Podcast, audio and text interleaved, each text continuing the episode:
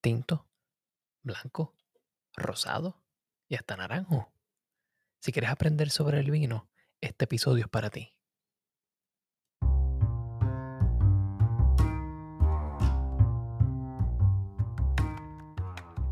Bienvenidos al Food Engineer Podcast, un podcast dedicado a la exploración de alimentos y bebidas fermentadas.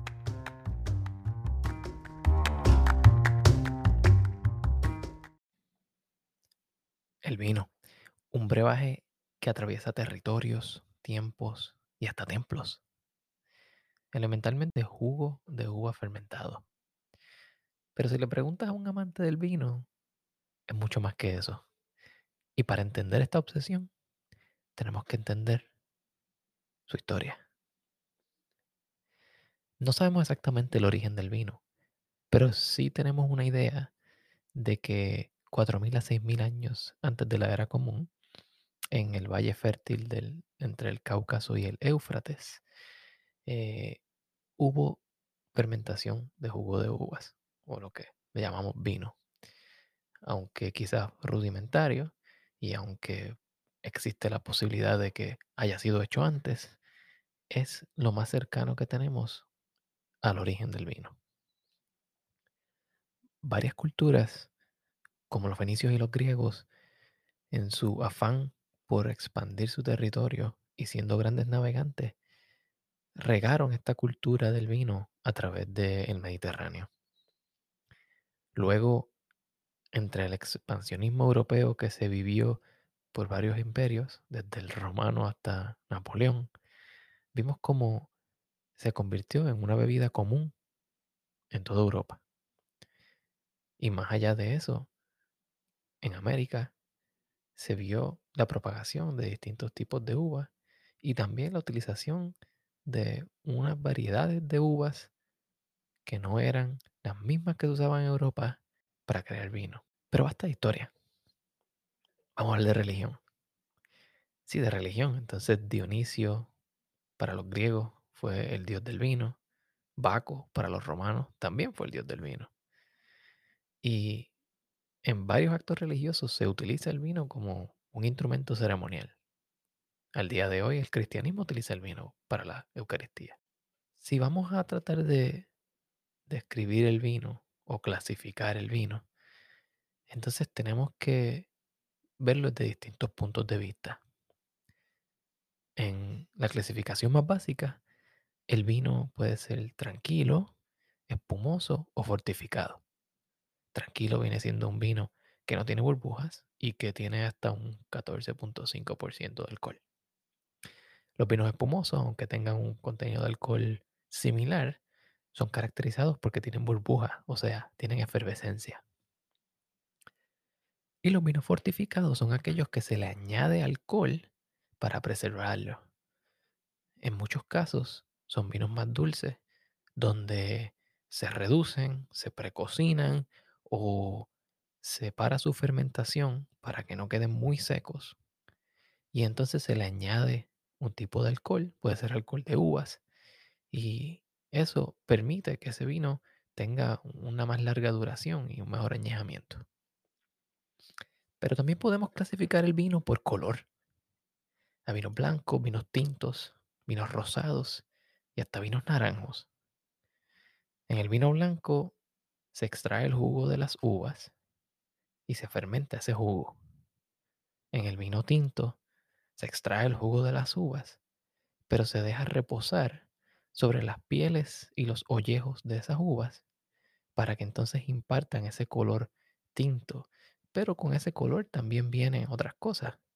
Vienen compuestos los cuales pueden ser amargos, vienen taninos, que son los compuestos de color, y que también tienen un efecto en el gusto. Por otra parte, además de blancos y tintos, tenemos vinos rosados. Y los vinos rosados pueden ser hechos de varias maneras. Se pueden hacer dos vinos, uno blanco y uno tinto, y mezclarlos. Se puede dejar reposar el jugo con las pieles y los ollejos por una corta cantidad de tiempo. Y existen otros métodos. De manera similar existe el vino naranjo. El vino naranjo es como si fuera un vino tinto, pero de uvas blancas. O sea, las pieles de estas uvas pueden ir en color desde un eh, verde claro, un amarillo, hasta un anaranjado. Y al dejar el jugo reposar sobre estas pieles y estos ollejos, imparte también color, pero no es un color rojo, sino que es un color anaranjado, amarillo, color cobre, y por eso se le conoce como vino naranjo. Ahora bien, también podemos clasificar el vino por su estilo de fermentación, o quizás hasta por sus prácticas agrícolas. En el vino convencional se utiliza la última tecnología, se utiliza métodos y sistemas los cuales han sido refinados con mucho tiempo. Y normalmente se utilizan microorganismos que han sido aislados, o sea, ciertos monocultivos. Podemos tener otros episodios con más detalles con respecto a la fermentación, pero por ahora basta decir que el método convencional es el más común. Por otra parte está el método natural. En el método natural, la uva o la planta de la uva es cultivada de manera tal que se interviene mínimamente en el proceso de crecimiento. Eh, vinos naturales provienen de, de uvas que son cultivadas ya sea biológicamente, orgánicamente o naturalmente, como se les llama. Es necesario decir que estas definiciones son un poco grises y natural, biológico y orgánico son como tres círculos que se solapan un poco, pero no necesariamente son iguales. Cuando hablamos de vino, tendemos a escuchar el término viejo mundo versus nuevo mundo. Y en general nos referimos al viejo mundo como cualquier región de vinos o cualquier región que crezca uvas que lo haya estado haciendo por más de 450 años. Y como regla general, la mayor parte de esos lugares están en Europa. Aunque sabemos que hay otros lugares donde ha sido cultivada la uva por mucho tiempo. En el Nuevo Mundo, por otra parte, tenemos los países que tienen cultivo de uvas por menos de 450 años. Es decir, América del Norte, América del Sur, Sudáfrica, Nueva Zelanda. Países que tienen una cultura de vino mucho más joven. Cabe notar que en el Nuevo Mundo es más común identificar a los vinos por el tipo de variedad. Y cuando hablamos de variedad nos referimos a la variedad de la uva. Existen sobre 1300 tipos de variedades de uva. Y cuando vamos a un supermercado, vamos a nuestra tienda de vinos favoritas, podemos conseguir quizás un Malbec de Argentina, quizás podemos conseguir un Chardonnay de California y así por el estilo. Es un poco más fácil tomar una decisión porque algunos de nosotros estamos más acostumbrados al perfil de sabores que están asociados con cierto tipo de uva. Sin embargo, en el viejo mundo es un poquito más complejo. En algunos lugares como en Francia, se tiende a utilizar el nombre de la región para identificar el vino. Un ejemplo de esto es Bordeaux o Champaña. Son regiones específicas donde se cultivan cierto tipo de uvas, se hace cierto tipo de vino y el proceso para crear ese vino y para crecer esa uva está altamente controlado por un organismo de gobierno. Es decir, que el tipo de uvas que se utilizan es estándar, el proceso es estándar, la cantidad de uvas que se puede producir es estándar y entonces eso conlleva a una calidad de vino que es más estandarizado. Pero bueno, ya basta de hablar de definiciones. ¿ah? Vamos a hablar de maridajes. Una pregunta muy común es, ¿con qué vamos a parear este vino? ¿O con qué vamos a parear esta comida? Esos maridajes tienden a ser un punto de contención. Y yo te voy a dar unas reglas básicas, las cuales podemos utilizar para simplificar este proceso.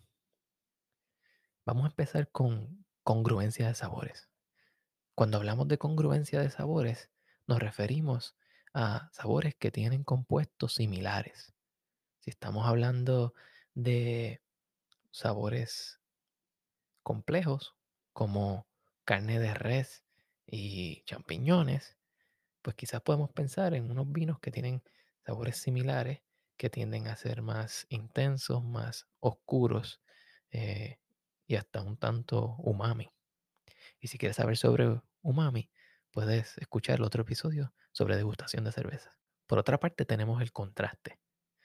Cuando hacemos un maridaje basado en contraste, buscamos sabores los cuales contrarrestan otros sabores que están en la bebida o en la comida. O sea, a veces tratamos de utilizar eh, limón con el pescado. De tal manera podemos utilizar un vino blanco que tiende a ser ácido con pescado, porque es un contraste el cual ya relacionamos como algo delicioso. Cuando hablamos de maridajes, también hablamos de maridajes complementarios. En los maridajes complementarios, a diferencia de los congruentes, tenemos menos cosas en común. Como dije de ejemplo anteriormente, un maridaje congruente podría ser carne de res y champiñones, pero en un complementario podría ser algo así como limón y leche de coco. Son sabores ligeros, son unos ácidos y otros cremosos, pero no tienen tanto en común, sin embargo los identificamos como una buena pareja. Otra regla muy importante es intensidad.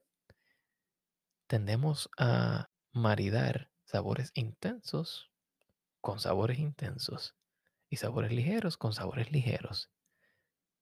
De esta manera podemos tener un vino que sea blanco, ligero, con un perfil un poco ácido y quizás con poca azúcar residual. Y lo podemos parear con algo ligero como un pescado, una carne blanca o un entremés que no tenga sabores muy intensos.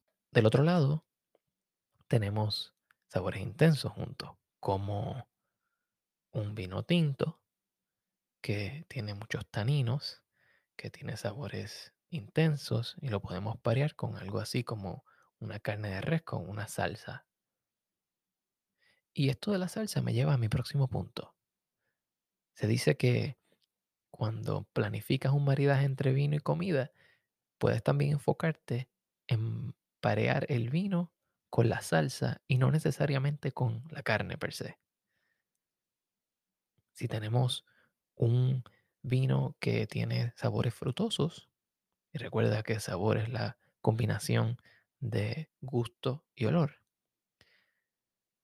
podemos buscar una comida o una salsa que sea frutosa también. Es decir, si estamos cocinando un pato rostizado con una salsa a base de cerezas, pues un vino que tenga esas características va a ser un buen maridaje porque atrae esos sabores. Y en cierta manera es un sabor complementario, como dijimos anteriormente. También existen unas reglas generales sobre vinos rojos con carnes rojas, vinos blancos con carnes blancas. Y si bien es cierto que este tipo de maridaje no está escrito en piedra, tiende a ser una buena guía genérica para escoger nuestros maridajes. Así que podemos, con un vino blanco de un perfil ligero, podemos hacer un pescado como una tilapia o un bacalao. Cuando tenemos pescados un poco más grasos, como el salmón o la trucha, requiere un vino que tenga un poco más de intensidad. Porque, como dijimos anteriormente, intensidad se parea con intensidad. Similarmente, una carne salvaje como pato, ganso, venado, tienden a parear mejor con un vino que sea fuerte en perfil de sabores. Y mi último punto en maridaje es el siguiente. Amargura con grasa. ¿A qué me refiero con esto? Cuando tienes un sabor amargo en el vino, un sabor que puede ser también un tanto astringente en muchos casos, podemos utilizar la grasa para contrarrestar el efecto tanino, el efecto amargo o el efecto astringente. O sea, que en una preparación grasa, como unos entremeses fritos, quesos que sean grasosos como el brie, o inclusive hasta salsas que sean grasas como una salsa de champiñones terminada con mantequilla, podemos utilizarla con un vino que tienda a ser más astringente, más tánico o hasta más amargo. porque tiene un efecto de contrarrestarse. Espero que estos puntos te ayuden a escoger un mejor vino para tu próxima comida. Si tienes dudas, preguntas o comentarios, puedes conseguirme en mis redes sociales en facebook.com, diagonal el ingeniero del sabor, en Instagram como underscore food engineer, o me puedes escribir a mi correo electrónico thefoodengineerpodcast.gmail.com. También puedes visitar mi sitio web thefoodengineerpodcast.com. Hasta luego.